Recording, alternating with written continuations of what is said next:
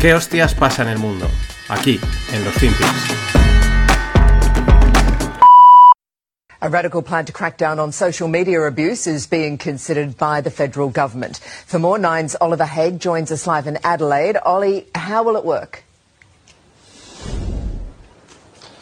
Lila, good morning. Essentially, it will work the same as a passport. Australians forced to submit 100 points of identification, like their driver's license or passport, when using social media accounts like Facebook and Twitter. Now, police would have access to those social media accounts, and it's all part of a crackdown on online abuse. Now, users could be liable for defamation suits or even criminal prosecution, and it's all part of a plan hoping to deter people from engaging in bad behaviour. Now, the recommendation recommendations were handed down by a federal parliamentary inquiry. They're reforms that are being considered by the Morrison government, with the chairman saying there is merit to remove to remove uh, the veil of being anonymous.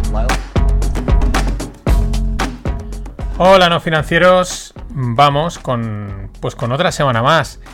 Aquí tenemos un. Bueno, esta es la televisión australiana, se nota un poco en el acento, un poquito más difícil de pillar y eh, pues están anunciando la implantación de un sistema de crédito social eh, que funciona como un pasaporte, dice el reportero, eh, qué casualidad, ¿no? Como el pasaporte que hasta hace poco también había que llevar, un pasaporte de salud. Pero bueno, funciona como un pasaporte y básicamente los ciudadanos pues necesitan tener 100 puntos o dar 100 puntos de identificación para usar las redes sociales y la policía tendrá acceso a las cuentas, incluyendo los mensajes privados. Todo a través de un carnet de identidad digital. Eh, bueno, pues esto es una cosa que, que se ve, que estaba claro que iba a llegar. Eh, si ya llega a Australia, pues será cuestión de tiempo que aparezca por estos lares. Y la gente, pues, mm, lo comprará. ¿Por qué? Porque a cambio de seguridad, te lo van a vender como a cambio de tu seguridad, pues lo cedemos todo. Y a esto, además, habrá que añadir eh, las CBDC, las Central Bank Digital Currencies, es decir, el dinero digital creado en los bancos centrales. Que bueno, mm, ¿cuál es la diferencia con el dinero digital de hoy en día? Porque el dinero ya es digital. Pues que ese es el diseño tecnológico que tienes distinto, entonces lo que te permite es un control total de, todo, de lo que gastas y de lo que puedes o no gastar. Mm, y el dinero pues será caduco y bueno, pues tendrá muchas funcionalidades, dinero programable y todo lo que se te pueda ocurrir. Lo divertido es que ahora pues todo el mundo está hablando, poniendo el grito en el cielo de ostras, esto es lo que viene, ¿no? Madre mía, tal. Aquí pues los no financieros, esto lo sabemos desde hace mucho tiempo, lo llevamos comentando, eh, porque era blanco y en botella y el resto pues era pues, pues no sé, castillos en el aire. Mi consejo, pues mm, que guardes cualquier moneda, ya lo he dicho más de una vez, que guardes cualquier moneda, no billete, porque el billete es papel y yo creo que... Pero moneda, sea la que sea, siempre que sea una moneda, por en un futuro en realidad es la única transacción privada, anónima y sencilla que podrás realizar. Sencilla, fácil, toma, dame. No hay más.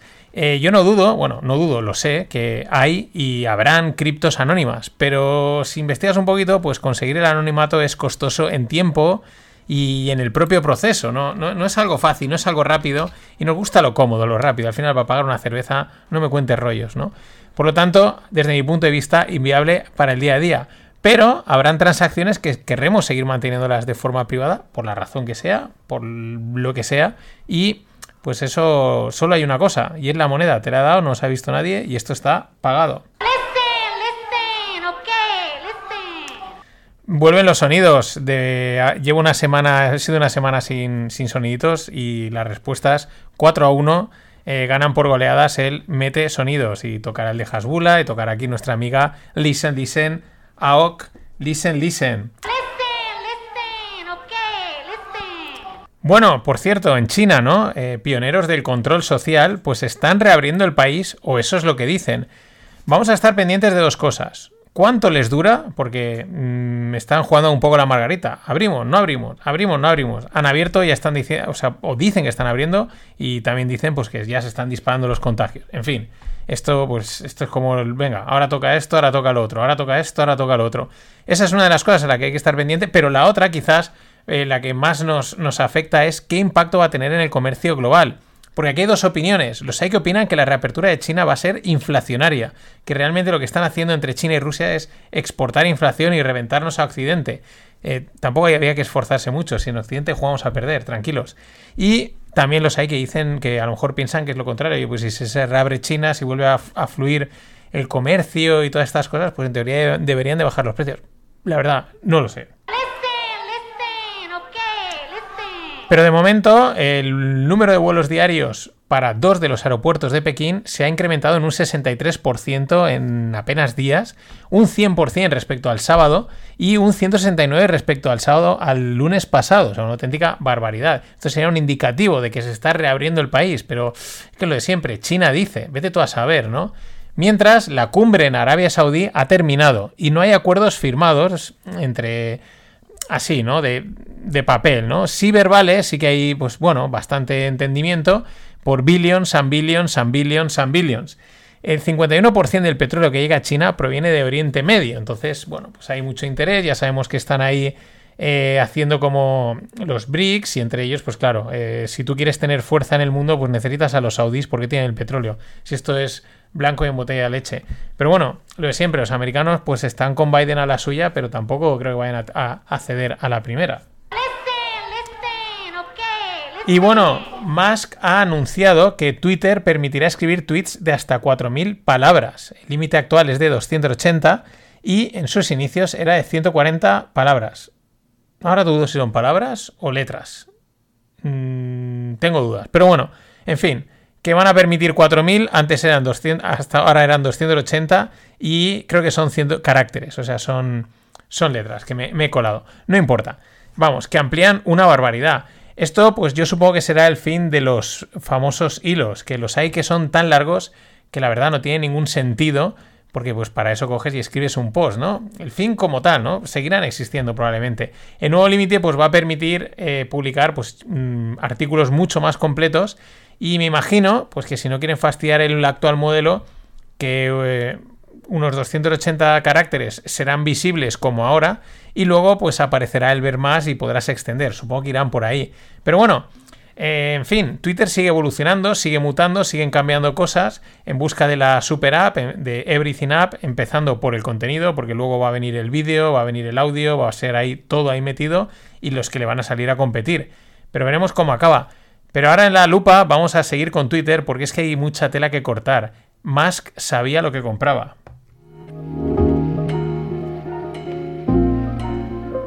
Bueno, nueve plazas, quedan nueve plazas para ser cofundador del club. El tope lo voy a poner en 50.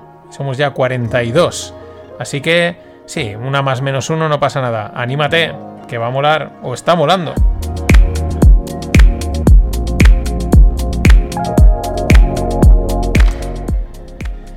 Y como decía, hoy en la lupa, pues los Twitter Files, ¿no? Los archivos de Twitter. Y es que donde el sistema de crédito social lleva tiempo implantado en la sombra es en las, en las redes sociales. Pero menos mal que tenemos a más, que además de comprar una red social, pues parece que ha comprado un auténtico Watergate, como el famoso caso eh, de, pues, polémico ¿no? de, Estados Unidos que dado para películas. Y es que son los Twitter Files. Y es que Elon está desclasificando, o Elon, Twitter, están desclasificando información sensible, eh, políticamente sensible. De momento se ha confirmado que el personal del equipo de Biden solicitó en octubre del 2020, en plena campaña presidencial, que se revisasen una serie de tweets. La respuesta desde Twitter era handled, ¿no? Como gestionado o muy al estilo de la mafia, ¿no? Ya nos hemos ocupado de ese asunto. Además le enviaban, el equipo de Biden enviaba los enlaces de estos tweets eh, fuera, ¿no? Y en otro mail publicado se observa cómo se apunta, por ejemplo, porque son muchos, ¿eh? son bastantes mails, son bastantes documentos, pero uno, por ejemplo, se apunta a una celebridad como es el actor James Woods. De todas maneras, parece ser que el equipo de Trump también le hacía caso, eh, le hacían caso en esas propuestas, ¿no? También pedían y les y cogían y les borraban cositas, pero lejos de contentarlos tanto como, como hacían con el equipo de Biden.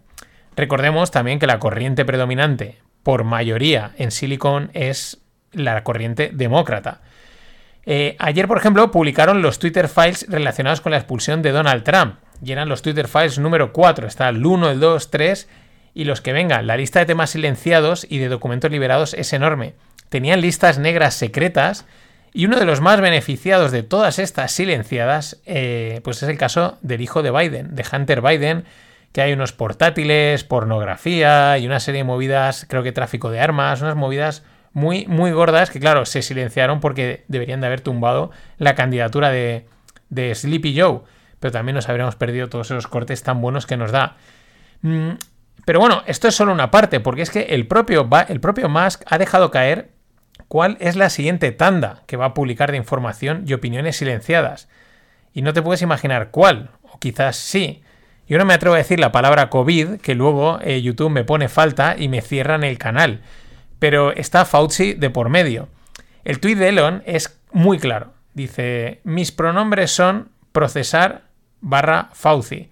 Aquí más disparando con todo, ¿no? Contra el rollete este de los pronombres que se pone la gente como que o eres chico chica y eres el, lo, la, gir, jorjas, pues el tío, vamos, lanzando dos. Me meto con estos y me meto también con Fauci, procesar a Fauci. Lo ha dicho muy claro, lo dijo ayer y ahí están.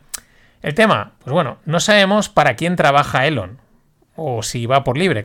Quién trabaja me refiero en términos de política, ¿no? De si hay alguna mano detrás, si está intentando beneficiar a alguien, porque podríamos pensar que a Trump pero también creo que le dijo que no se presentase eh, mm, Elon a Trump.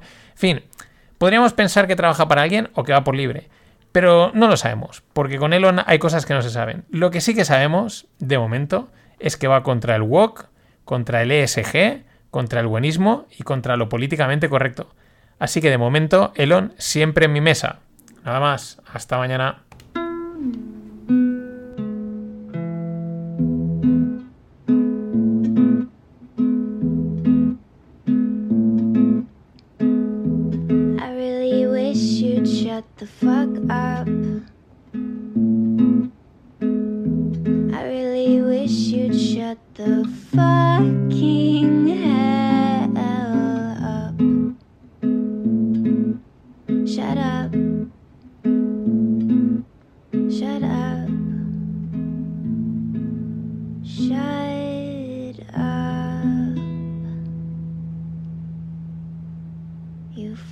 Psychopaths.